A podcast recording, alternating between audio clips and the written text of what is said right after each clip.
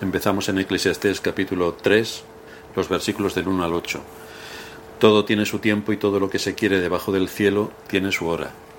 tiempo de nacer y tiempo de morir, tiempo de plantar y tiempo de arrancar lo plantado, tiempo de matar y tiempo de curar, tiempo de destruir y tiempo de edificar, tiempo de llorar y tiempo de reír, tiempo de endechar y tiempo de bailar, tiempo de esparcir piedras y tiempo de juntar piedras, tiempo de abrazar y tiempo de abstenerse de abrazar, tiempo de buscar y tiempo de perder, tiempo de guardar y tiempo de desechar, tiempo de romper y tiempo de coser, tiempo de callar y tiempo de hablar, tiempo de amar y tiempo de aborrecer, tiempo de guerra y tiempo de paz. Estamos analizando estas observaciones que hace Salomón, especialmente al ver cómo el hombre se relaciona con la providencia de Dios, y todo esto en el contexto de su existencia en este mundo.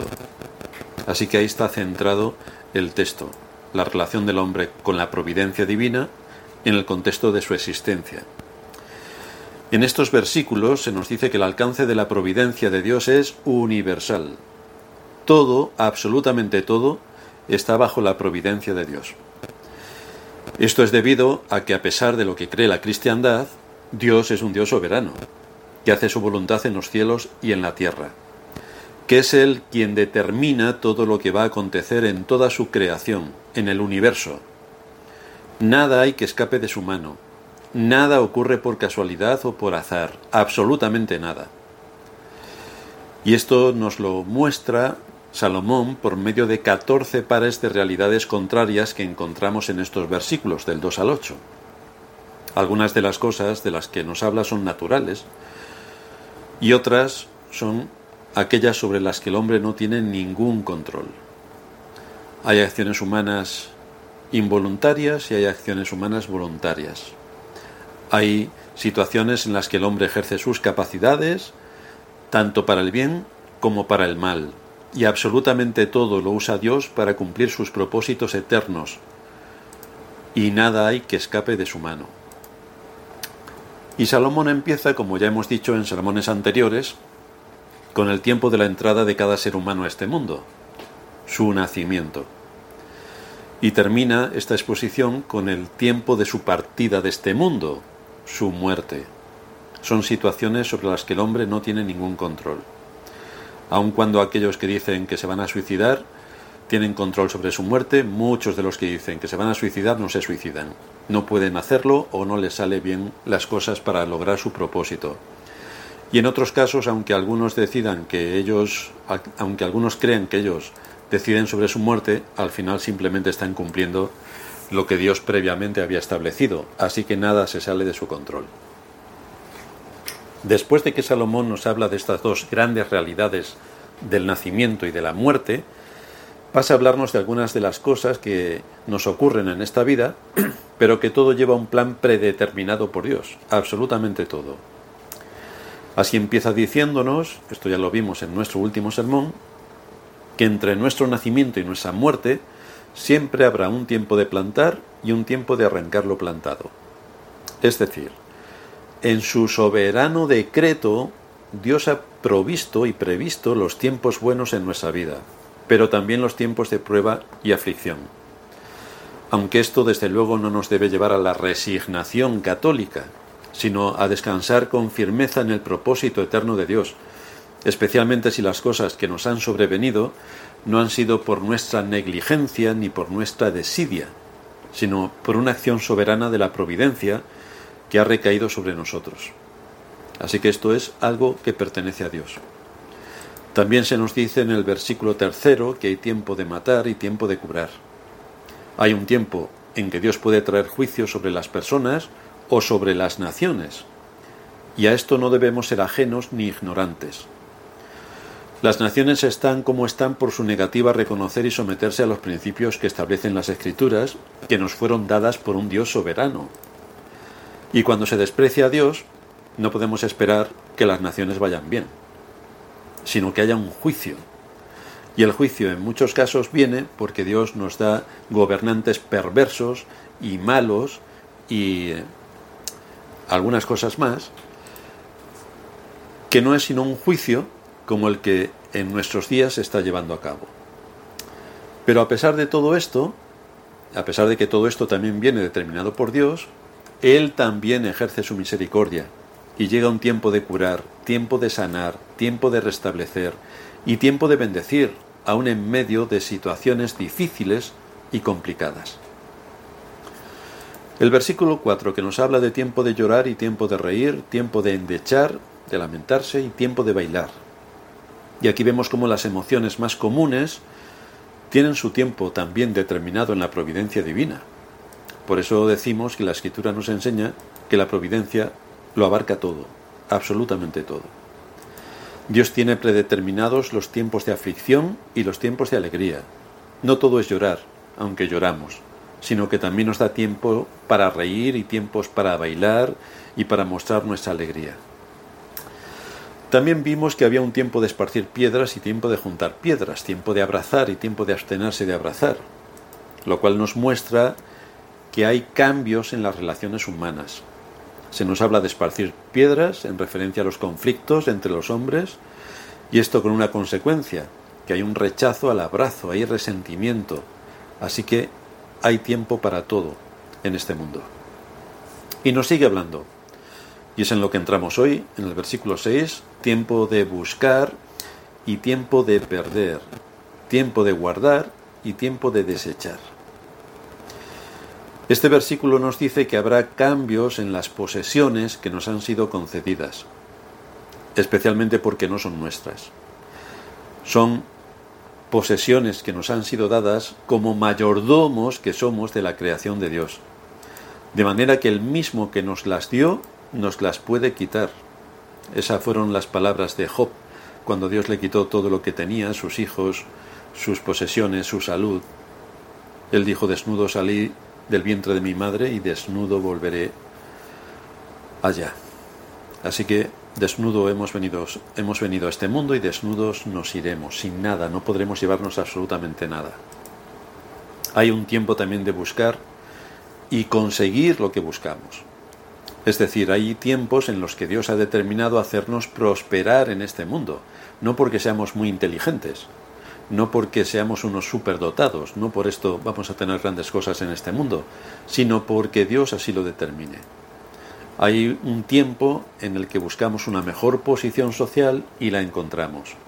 Buscamos un mejor trabajo y lo encontramos. Buscamos una mejor casa y la encontramos. Pero el mismo Dios que ha señalado tiempos como estos en nuestra vida es el que también ha señalado tiempos de escasez, tiempos en los que va a haber pérdidas. Por mucho que luchemos y nos afanemos para obtener algo, por mucho que nos esforcemos, no vamos a ver ningún fruto a nuestro trabajo. Y no solamente no vamos a ver fruto a nuestro trabajo a pesar del enorme esfuerzo que vamos a realizar, sino que además las cosas se volverán en contra nuestra de tal manera que sólo podremos entender todo lo que nos está pasando desde la perspectiva de la providencia. Especialmente sabemos que actúa la providencia porque lo que está ocurriendo no tiene lógica.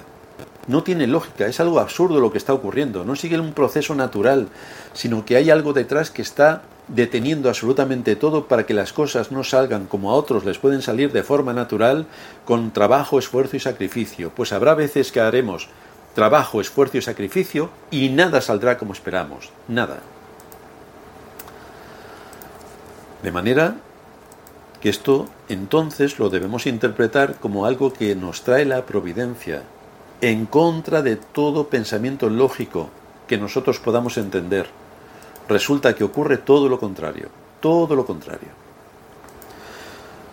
Y entonces llegan tiempos de escasez mental, espiritual, física, material, económica, social.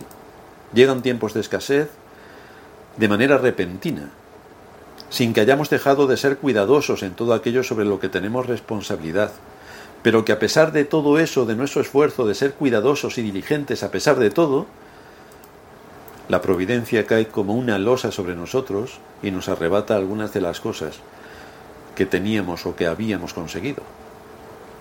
El mismo apóstol Pablo nos habla de su situación en Filipenses 4. Allí nos dice sé vivir humildemente y sé tener abundancia. En todo y por todo estoy enseñado, así para estar saciado como para tener hambre, así para tener abundancia como para padecer necesidad. Así que estaba expuesto a los riesgos de la providencia. Estaba cumpliendo una misión especial en este mundo. El apóstol Pablo. Uno podría suponer que ninguna de las cosas que liderase o se propusiera llevar a cabo debían tener algún obstáculo. Pero resulta que sí. Uno de los hombres más importantes en la expansión del Evangelio y en que el cristianismo llegase hasta los confines del imperio, resultó que tenía multitud de problemas continuamente, continuamente. Y ante estos asuntos de la providencia no podemos hacer nada, porque escapan a nuestro control por completo, no podemos hacer nada.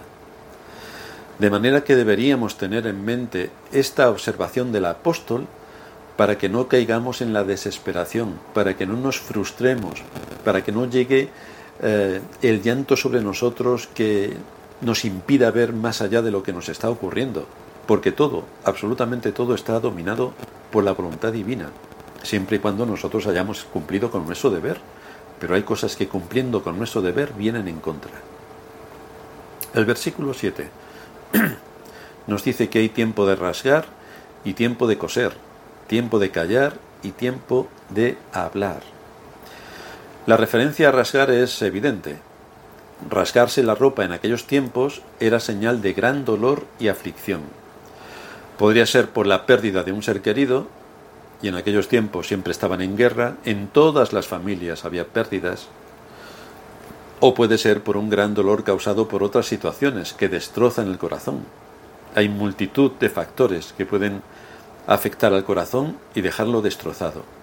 Esto es rasgarse la ropa. Esto es arrancar todo lo que hay externamente dentro de uno manifestando el dolor interno. A esto es a lo que se refiere.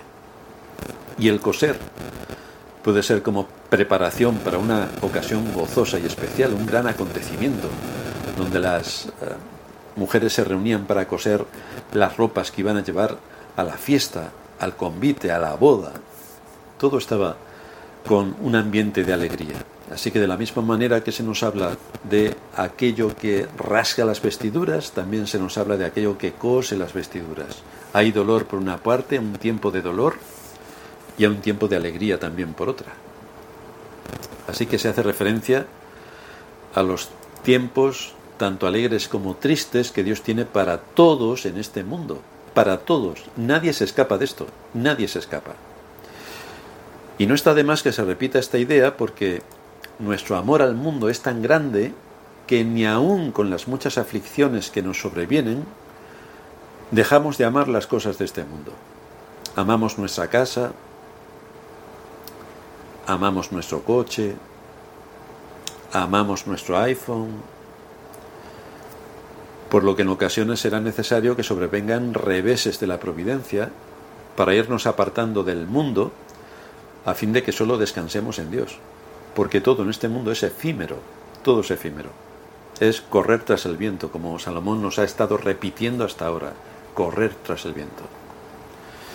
Y Salomón nos dice también que hay un tiempo de callar y un tiempo de hablar.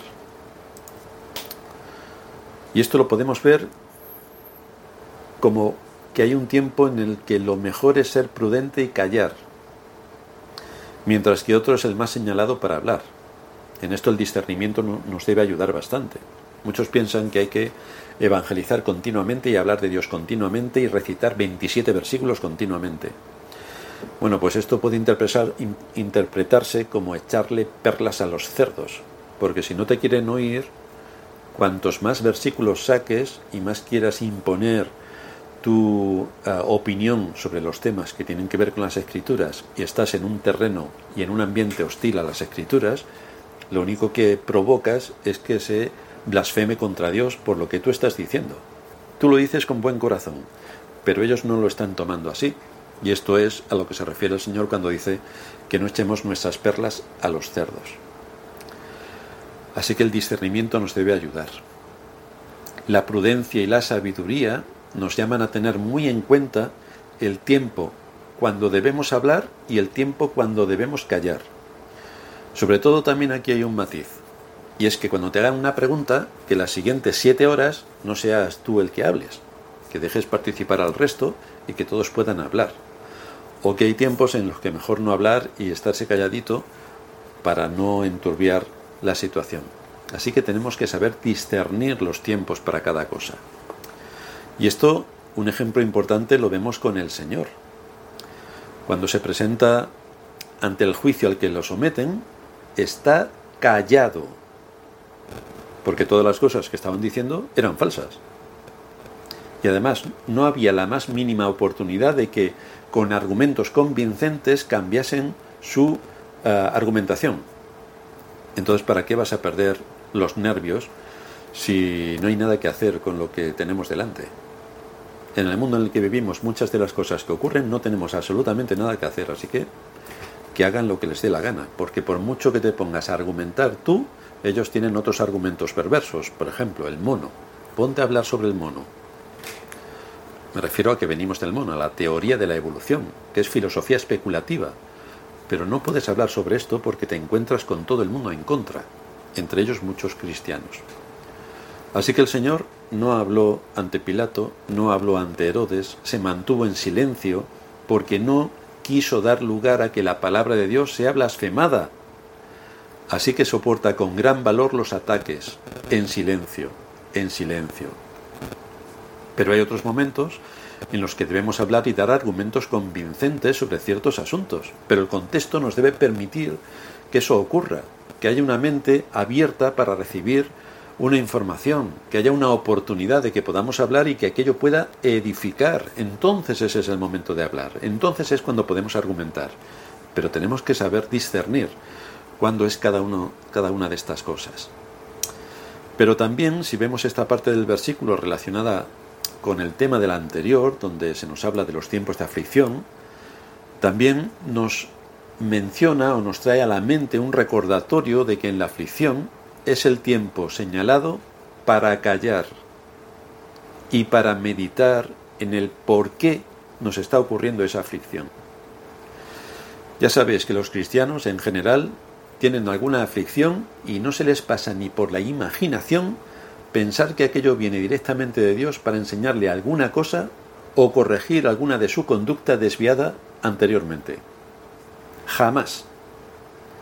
Piensan que todo viene por casualidad, muchos de ellos se resignan, pero no logran unir lo que les está ocurriendo con algo en el pasado que hubiera podido ah, en el que hubieran podido incurrir en algún pecado. Nada. No hay ninguna relación ni correlación en absolutamente nada de lo que trae la aflicción. Por eso, aquí se nos menciona que la aflicción es un tiempo señalado para callar y para meditar el porqué de la aflicción. ¿Por qué? Puede ser que sea una prueba de Dios para que nos acojamos más a Él y para que nos centremos más en Él, porque estamos despistados, o puede que sea un juicio de Dios. Así que en eso tenemos que meditar. Pero vamos a ver, para ilustrar esto un poco más, algunos pasajes donde encontramos que Dios quiere que bajo la aflicción nos detengamos a considerar en silencio sus tratos para con nosotros. Uno de los ejemplos lo encontramos en Amós capítulo 5 versículo 13 y nos dice allí que el prudente se calla en ese tiempo, pues es tiempo malo. Así que aquí tenemos una ocasión para callar cuando nos visita la aflicción. El Salmo 39, versículo 9. Mudo me he quedado, no abro la boca, porque tú eres el que ha obrado. Cuando vemos que la providencia de Dios ha caído sobre nosotros en, algo que nos afecta de forma directa, más vale que nos callemos y no empecemos a, a elucubrar en por qué me pasa a mí esto, qué he hecho yo, pobre de mí. Mudo me he quedado, no abro la boca porque tú eres el que ha obrado. El Salmo 46, versículo 10, nos dice, estad quietos y sabed que yo soy Dios. ¿Cuántas cosas podemos hacer en este mundo para cambiar todo el sistema que nos rodea? Pues hay veces en que tenemos que estarnos quietos y dejar que el Señor lleve a cabo su obra. Porque nosotros no podemos hacer nada, podemos hacerlo en nuestros círculos, pero evidentemente no vamos a montar una revolución para cambiar el sistema, porque los que vengan después harán exactamente lo mismo. Así que ese es un asunto de Dios.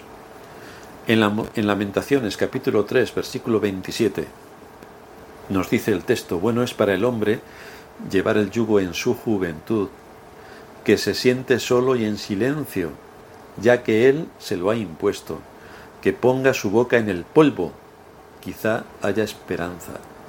Así que tenemos que considerar las cosas que nos ocurren y verlas desde la perspectiva de la providencia divina para saber también y entender qué es lo que a través de esa providencia se nos está diciendo. Por último, el versículo 8 nos dice que hay tiempo de amar y tiempo de odiar. Bueno, esto para el mundo cristiano es inexplicable. Tiempo de guerra, esto por supuesto para los cristianos nada, no existe, y tiempo de paz. Pero es una realidad de la vida. Tiempo de amar y tiempo de odiar, tiempo de guerra y tiempo de paz.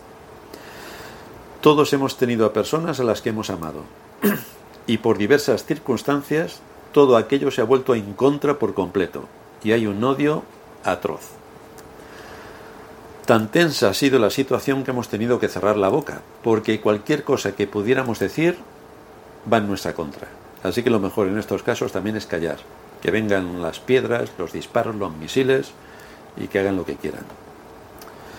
Todos hemos estado en lugares donde reinaba la paz, pero ahora reina la guerra. Esto ha ocurrido en el hogar, ha ocurrido en el trabajo, ocurre en ámbitos familiares y por supuesto ocurre en la iglesia. Sí, sí, tan amorosa la iglesia, todos se quieren tanto, el amor rosa, empalagoso, pues en la iglesia también ocurre. Resulta que las iglesias se dividen, lamentable y patético, pero las iglesias se dividen. Y cuando no se dividen siempre hay algunas personas que rechinan sus dientes contra el pastor y con la iglesia y acaban marchándose con desprecio y dando un portazo. Bueno, pues tiempos de amar y tiempos de odiar. Todas estas cosas y más ocurren donde antes reinaba la paz. Todas estas cosas y más ocurren porque hay un tiempo señalado para todo. Todos estos cambios tienen lugar en nuestras vidas. Toda nuestra vida, desde nuestro nacimiento hasta nuestra muerte, todo nuestro trabajo, todas nuestras relaciones humanas, todas nuestras emociones, todas nuestras palabras, todas nuestras posesiones, todo está sujeto a los tiempos que Dios ha señalado para cada uno y los ha señalado en su infinita sabiduría, para cada uno de todos los mortales que vienen a este mundo, para todos. Ahora, como conclusión, a la luz de lo que hemos visto, vamos a dar un par de exhortaciones. La primera, que mientras estemos en este mundo, debemos esperar que ocurran cambios en nuestra vida, no olvidemos que estamos sujetos a cambios por completo, que nada permanece para siempre en el contexto de la vida del hombre sobre la tierra, que nadie piense que estamos aquí indefinidamente y que todo seguirá igual por los años de los años, porque eso no es así, no es así. Si miramos 20 años atrás, ¿quién nos iba a imaginar sin teléfono? No me explico cómo podríamos ir a viajes lejanos sin el GPS. Íbamos con un mapa de papel, con así de gordo, 10, 5 centímetros de, de grueso, buscando donde no sé qué y perdiéndonos 17 veces, pero al final llegábamos. Así que si miramos 20 años atrás, veremos que nuestra vida no se parece casi en nada, casi en nada. Entre otras cosas, tenemos muchos familiares que se han ido, muchos niños que han venido, solteros que se han casado, casados que han dejado de estarlo, cambios de trabajo, cambios de residencia, cambios, cambios, cambios. Si nos hubieran dicho hace 20 años dónde estaríamos ahora, no nos lo hubiéramos creído. Pero ha ocurrido. Porque hay cambios. Y si podemos imaginar 10 años hacia adelante, podremos suponer, que los cambios seguirán y que posiblemente nada de lo que hoy está a nuestro alrededor siga de la misma manera. Posiblemente todo habrá cambiado de nuevo. Algunos nos habremos ido, otros habrán llegado y muchas otras cosas ocurrirán que son impredecibles desde nuestra perspectiva de hoy a 10 años vista. No sabemos lo que va a ser del mundo, ni si seguirá siendo el mundo como está, ni si el Señor habrá venido, o qué ocurrirá. ¿Y por qué es importante que seamos conscientes de que vendrán cambios? Pues porque si pasamos esto por alto, seremos propensos a resentirnos contra la providencia divina cuando vengan esos cambios. Debemos asumir que los cambios van a llegar. De una u otra forma los cambios van a llegar. Los padres que ven crecer a sus hijos, llegan a los 18, 20 años, se van a la universidad, van a estudiar fuera, se van de, para trabajar a otros lugares, la familia que antes era numerosa se queda el padre y la madre y vuelta a empezar con todo, se cambia el domicilio, se cambia de trabajo, cambia la tecnología, no sabemos todo lo que nos depara el futuro. Muchos de estos cambios de Dios están prefijados para nuestras vidas. Algunos vendrán de forma natural, como el proceso de que los niños están estudiando, van a la universidad, luego a trabajar y luego se van a lugares lejanos. Vendrán de forma natural pero otros llegarán repentinamente y por sorpresa. No nos lo esperábamos que llegasen, pero llegan. Muchas de las guerras que ha habido no se, esperaba, no se esperaba que ocurrieran, pero ocurrieron, por sorpresa. Así que si meditamos en el hecho de que Dios siempre va a traer cambios por medio de su providencia o a través de su providencia, cuando llegue el cambio, con más facilidad pensaremos en aquel que trae el cambio y no tanto en el cambio en sí es porque Dios lo ha permitido. ¿Qué ocurrió con Job cuando sus hijos murieron? Pues Dios lo ha permitido. Dios lo ha permitido. Eso es lo que debe estar grabado en nuestra mente. Todo aquí es efímero, es correr tras el viento, absolutamente todo. Nos encaminamos hacia la eternidad y esto es lo que debe guiar nuestro pensamiento. Por eso el Salmo 46 se inicia diciendo, Dios es nuestro amparo y fortaleza, nuestro pronto auxilio en la tribulación. Por tanto, una versión dice, no temeremos aunque la tierra sufra cambios. No temeremos. Pero para esto hay alguna cosa que debemos tener en cuenta, y es nuestro segundo punto de la conclusión. Cuando vengan los cambios, confía en Dios. Desde luego nuestras vidas nunca se mantendrán de la misma manera en todo momento, porque ya hemos visto que vendrán los tiempos de llorar y tiempos de reír, tiempos de plantar y tiempos de arrancar, tiempo de abrazar y tiempo de abstenerse de abrazar. La pregunta entonces es, ¿qué debemos hacer ante estos cambios? ¿Qué debemos hacer? Porque si nos dejamos guiar por nuestro corazón o por nuestras eh, em, emociones, caeremos en la depresión, sin duda, sin duda. Y para evitar que esto ocurra, el uso de los medios de gracia diariamente es imprescindible para evitar que esto ocurra. Es decir, si no quieres estar débil y llegar a morirte, debes comer casi todos los días, si es posible todos los días, porque tenemos alimento. Pero si estás sin comer una semana, estarás bastante débil. Si estás un mes sin comer, la cuestión se pone crítica. Ahora, tres meses sin comer no puedes estar porque ya no estás en este mundo. Y de igual manera ocurre a nivel espiritual. Te tienes que alimentar. Así que para evitar que ocurra el que cuando vengan cambios, aflicciones o cualquier otra cosa que nos traiga la providencia y que afecte fuertemente a nuestras emociones o a nuestro corazón, el uso preventivo de los medios de gracia es imprescindible. En medio de los cambios providenciales en nuestras vidas, nuestra confianza debe estar en aquel que no cambia. Todo cambia en esta vida, pero Dios no cambia. Debemos estar firmemente anclados en su inmutable amor y en su infinita sabiduría. Si Él nos dice, con amor eterno te he amado, lo mismo debemos meditar en esto. Debemos meditar sobre el hecho de que Dios no nos dejará ni nos desamparará. y que debemos orar para que Él nos asista y nos dé fuerzas en medio de los cambios que puedan afectar nuestra forma de vida. Debemos sustentarnos en Él. Porque los cambios que vendrán en nuestras vidas no son arbitrarios, no son fruto de una mente inestable, no son fruto del azar o la casualidad, no.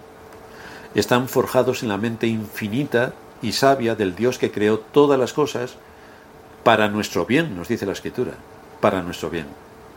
Son cambios que obedecen a un plan predeterminado desde la eternidad. Todos los cambios en la vida del creyente resultan para bien, como nos dice Romanos 8:28. Sabemos que a los que aman a Dios, todas las cosas cooperan para bien. Esto es, para los que son llamados conforme a su propósito. Porque a los que de antemano conoció, también los predestinó a ser hechos conforme a la imagen de su Hijo. Así que aquí vemos la soberanía de Dios actuando a través de la providencia, llevando a cabo sus propósitos eternos. Por tanto, debemos meditar en estos cambios que pueden ser diversos. Quizá ya ha habido cambios en tu economía, en tu trabajo, en que te has sentido defraudado por alguien, algún amigo se ha vuelto enemigo, has perdido la salud. Si todo esto viene de forma providencial, después de que tú has cumplido con fidelidad tu deber, confía en aquel que sabe qué es lo que más te conviene. Si Dios nos ha dicho que todas las cosas que nos pasan, incluso los cambios en nuestras vidas, cooperan para bien, entonces tenemos que tomar la fe en nuestra mano, porque así será. Desde luego muchas de las cosas que nos van a ocurrir no van a ser para saltar de alegría, pero sí son para preparar nuestro corazón y nuestra mente y nuestro espíritu para llegar a nuestra morada eterna, para cuando llegue aquel gran día. No importa que no entendamos el por qué fue en un momento dado y no en otro. No importa que haya sido algo repentino. Recuerda que las cosas que te pasan, los cambios que te ocurren a ti y lo que ocurre a tu alrededor, son cosas que Dios predeterminó según su infinita sabiduría. Es que todo esto ya estaba escrito. Ya estaba escrito. Nada ha ocurrido por azar. Nada. De manera que estas palabras que aquí nos muestra la escritura han sido dejadas para nuestro consuelo, para que cuando nos sobrevengan cambios sepamos cómo afrontarlos y que de esta manera descansemos en aquel que, por supuesto, tiene cuidado de su pueblo. Por supuesto, tanto cuidado tiene que envió a su Hijo a morir por nosotros, para librarnos de la muerte, para librarnos de la condenación eterna, para librarnos de Satanás y para librarnos del pecado. Así que si Dios ha enviado a Cristo, su Hijo amado, para llevar a cabo nuestro rescate, ¿cómo, dice Pablo, cómo no nos dará con Él también todas las cosas? Así que descansamos en aquel que todo lo puede. Las cosas no irán conforme a lo que a nosotros nos gusta, pero sí serán para nuestro bien. Vamos a terminar en oración. Gracias te damos nuestro Dios y Padre por exponernos en las Escrituras todas estas enseñanzas que guían nuestro corazón alientan nuestra esperanza y confirman la realidad del mundo en el que vivimos. Así que te suplicamos que nos ayudes, que nos alientes, que nos guíes, que nos sigas dando de tu palabra para saber dónde tienen que pisar nuestros pies, en quién tiene que estar confiado nuestro corazón y dónde está nuestra esperanza, que la podamos guardar como un tesoro. En Cristo Jesús nuestro Señor, te damos las gracias por todo. Amén.